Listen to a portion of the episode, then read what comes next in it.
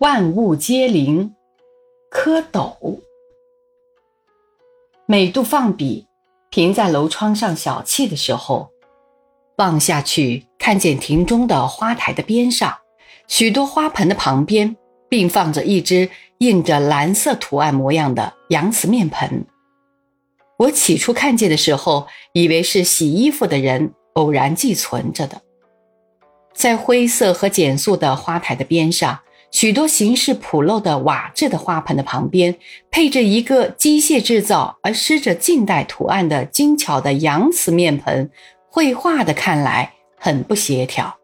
假如眼底展开的是一张画纸，我颇想找块橡皮去开示它。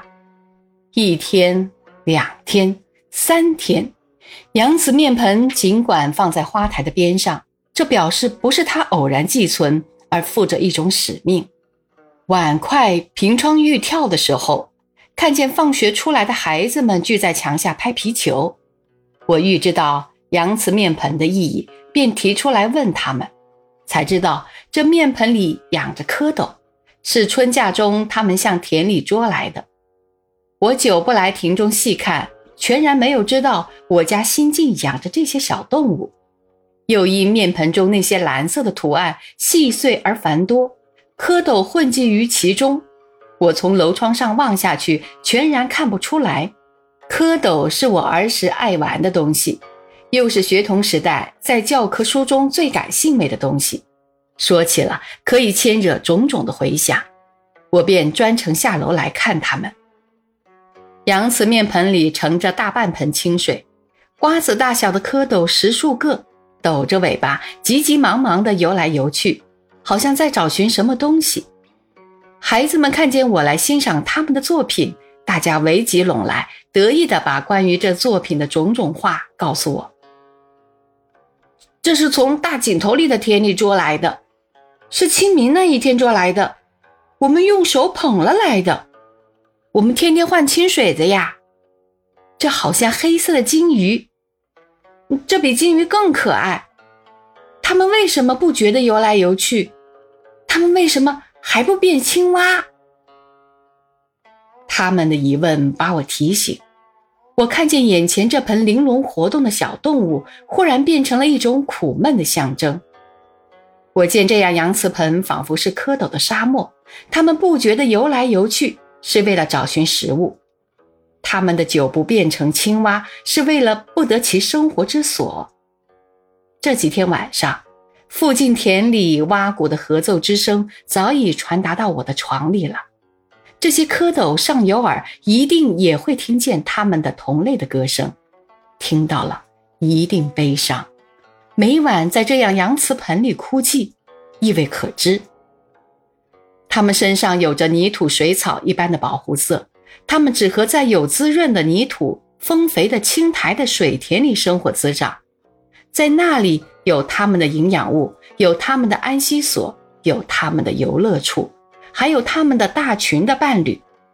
现在被这些孩子们捉了来，关在这羊瓷面盆里，四周围着坚硬的羊铁，全身浸着淡薄的白水，所接触的不是同运命的受难者，便是冷酷的发廊制。任凭他们正日的急急忙忙的游来游去，终于找不到一种保护他们、慰安他们、生息他们的东西。这在他们是一片渡不尽的大沙漠，他们将以幼虫之身静静地夭死在羊瓷面盆里，没有成长变化，而在青草池塘里唱歌跳舞的欢乐的希望了。这是苦闷的象征。这是象征着某种生活之下的人的灵魂。我劝告孩子们：你们只管把蝌蚪养在洋瓷面盆中的清水里，它们不得充分的养料和成长的地方，永远不能变成青蛙，将来通通饿死在这洋瓷盆里。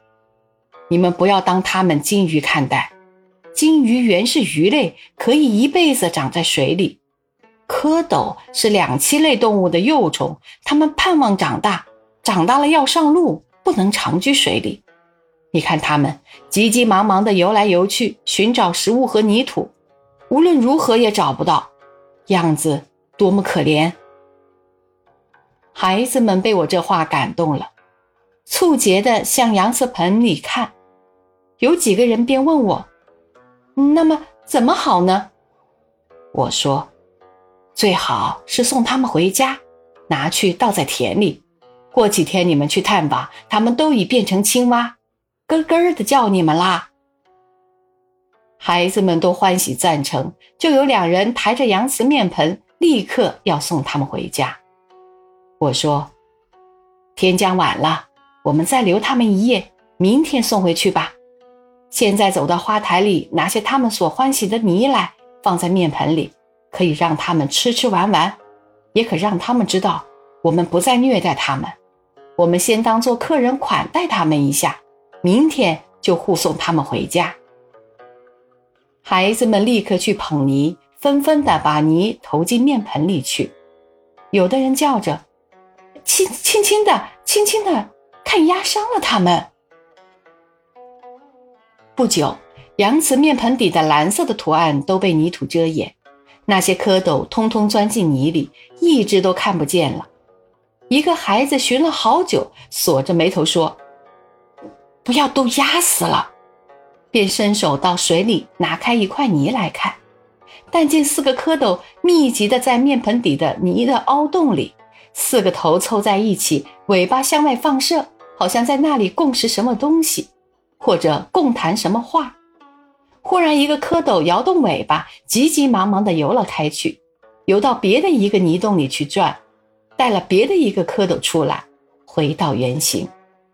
五个人聚在一起，五根尾巴一起抖动起来，成为五条放射性的曲线，样子非常美丽。孩子们呀呀的叫僵起来，我也暂时忘记了自己的年龄，附和着他们的声音，呀呀的叫了几声。随后就有几人异口同声的要求：“我们不要送他回家，我们就要养在这里。”我在当时的感情上也有这样的要求，但觉左右为难，一时没有话回答他们，踌躇的微笑着。一个孩子恍然大悟，说道：“好，我们在墙角里搁一个小水池，倒满了水，同田里一样，就把它们养在那里。它们大起来变成青蛙，就在墙角里地上跳来跳去。”大家拍手说好，我也附和着说好。大的孩子立刻找来种花用的小锄头，向墙角的泥地上去啃，不久啃成了面盆大的一个池塘。大家说：“啊，够大了，够大了！拿水来，拿水来！”就有两个孩子扛开水缸的盖，用浇花壶提了一壶水来，倾在新开的小池塘里。起初水满满的，后来被泥土吸收，渐渐的浅起来。大家说：“水不够，水不够！”小的孩子要再去提水，大的孩子说：“呃，不必了，不必了。”我们只要把洋瓷面盆里的水连泥和蝌蚪倒进塘里，就正好了。大家赞成。蝌蚪的迁居就这样完成了。夜色朦胧，屋内已经上灯，许多孩子每人带了一双泥手，欢喜地回进屋里，回头叫道：“蝌蚪再见，明天再来看你们，明天再来看你们。”一个小的孩子接着说：“他们明天也许变成青蛙了。”洋瓷面盆里的蝌蚪由孩子们给迁居在墙角里新开的池塘里了。孩子们满怀的希望，等候着他们变成青蛙。我便怅然地想起前几天遗弃在上海的旅馆里的四只小蝌蚪。今年的清明节，我在旅中度送。相居太久了，有些儿厌倦，想调节一下，就在这清明的时节做了路上的行人。时值春假，一孩子便跟了我去。清明的次日，我们来到上海十里洋场，一看就生厌，还是到城隍庙里去做做茶店，买买零星玩意儿，倒有趣味儿。孩子在市场的一角看中了养在玻璃瓶里的蝌蚪，指着了要买，出十个铜板买了。后来我用拇指按住了瓶上的小孔，坐在黄包车里带他回旅馆去。回到旅馆，放在电灯底下的桌子上观赏这瓶蝌蚪，觉得很是别致。这真像一瓶金鱼，共有四只，颜色虽不及金鱼的漂亮，但是游泳的姿势比金鱼更为活泼可爱。当它们游在瓶边上时，我们可以查知它们的实际的大小及半粒瓜子儿；但当它们游到瓶中央时，玻璃瓶与水的突进正好把它们的形体放大，变化参差的映在我们的眼中，样子着实好看。而在这都会的旅馆的楼上，五十只光电灯下看这东西，愈加觉得稀奇。这是春日田中很多的东西，要是在乡间，随你要多少，不妨用斗来量。但在这不见自然面影都会里，不及半粒瓜子大的四肢，便已可贵。要装在玻璃瓶内，当做金鱼欣赏了，真有点可怜。而我们，原是常住在乡间田畔的人。在这清明节离去了乡间，而到红尘万丈的中心的洋楼上来欣赏玻璃瓶里的四只小蝌蚪，自己觉得可笑。这好比富翁舍弃了家里的酒池肉林，而加入平民队里来吃大饼油条；又好比帝王舍弃了上院三千，而到民间来钻穴窥墙。一天晚上。我正在床上休息的时候，孩子在桌上玩弄这些瓶。一天晚上，我正在床上休息的时候，孩子在桌上玩弄这玻璃瓶，一个失手把它打破了，水泛滥在桌子上，里面带着大大小小的玻璃碎片。蝌蚪躺在桌上的水痕中蠕动，好似涸辙之鱼，演成不可收拾的光景，归我来办善后。善后之法，第一要救命。我先拿一只茶杯去茶房那里要些冷水来，把桌上的四个蝌蚪轻轻地多进茶杯里，供在镜台上了。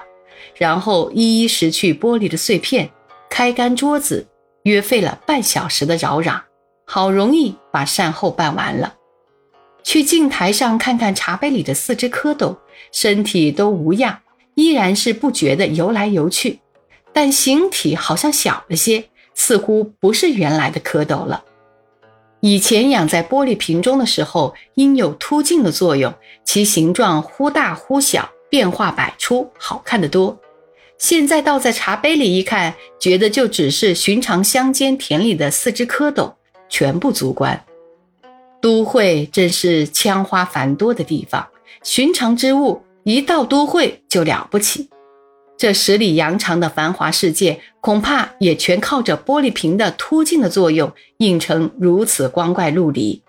一旦失手把玻璃瓶打破了，恐怕也只是寻常乡间里的四只蝌蚪罢了。过了几天，家里又有人来玩上海，我们的房间嫌小了，就改另大房间，大人孩子加以查房。七手八脚的把衣物搬迁，搬好之后立刻出去看上海。为经济时间计，一天到晚跑在外面，乘车买物、访友、游玩，少有在旅馆里坐的时候，竟把小房间里镜台上的茶杯里的四只小蝌蚪完全忘却了。直到回家后数天，看到花台边上洋瓷面盆里的蝌蚪的时候，方然一急。现在。孩子们给羊瓷面盆的蝌蚪迁居在墙角里新开的小池塘里，满怀的希望，等候着他们的变成青蛙。我更怅然地想起遗弃在上海的旅馆里的四只蝌蚪，不知他们的结局如何。大约他们已被茶房妙生倒在痰盂里，枯死在垃圾桶里了。妙生欢喜金铃子。去年曾经想把两对金铃子养过冬。我每次到这旅馆时，他总拿出他的牛津盒子来给我看，为我谈种种关于金铃子的事。也许他能把对金铃子的爱推移到这四个蝌蚪的身上，待我们养着。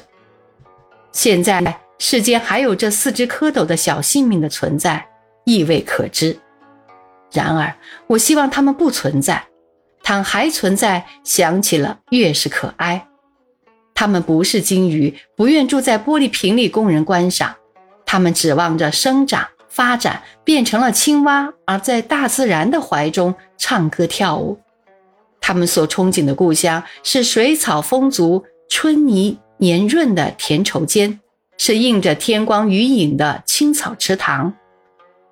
如今把他们关在这商业大都市的中央，石路的旁边，铁筋建筑的楼上。水门汀砌的房笼内，瓷制的小茶杯里，除了从自来水龙头上放出来一勺之水以外，周围都是瓷砖石铁钢玻璃电线和煤烟，都是不适于他们的生活而足以致他们死命的东西。世间的凄凉、残酷和悲惨，莫过于此。这是苦闷的象征，这象征着某种生活之下的人的灵魂。假如有人来报告，我这四只蝌蚪的确还存在于那旅馆中，为了象征的意义，我准你立刻动身，专赴那旅馆中去救他们出来，放乎青草池塘之中。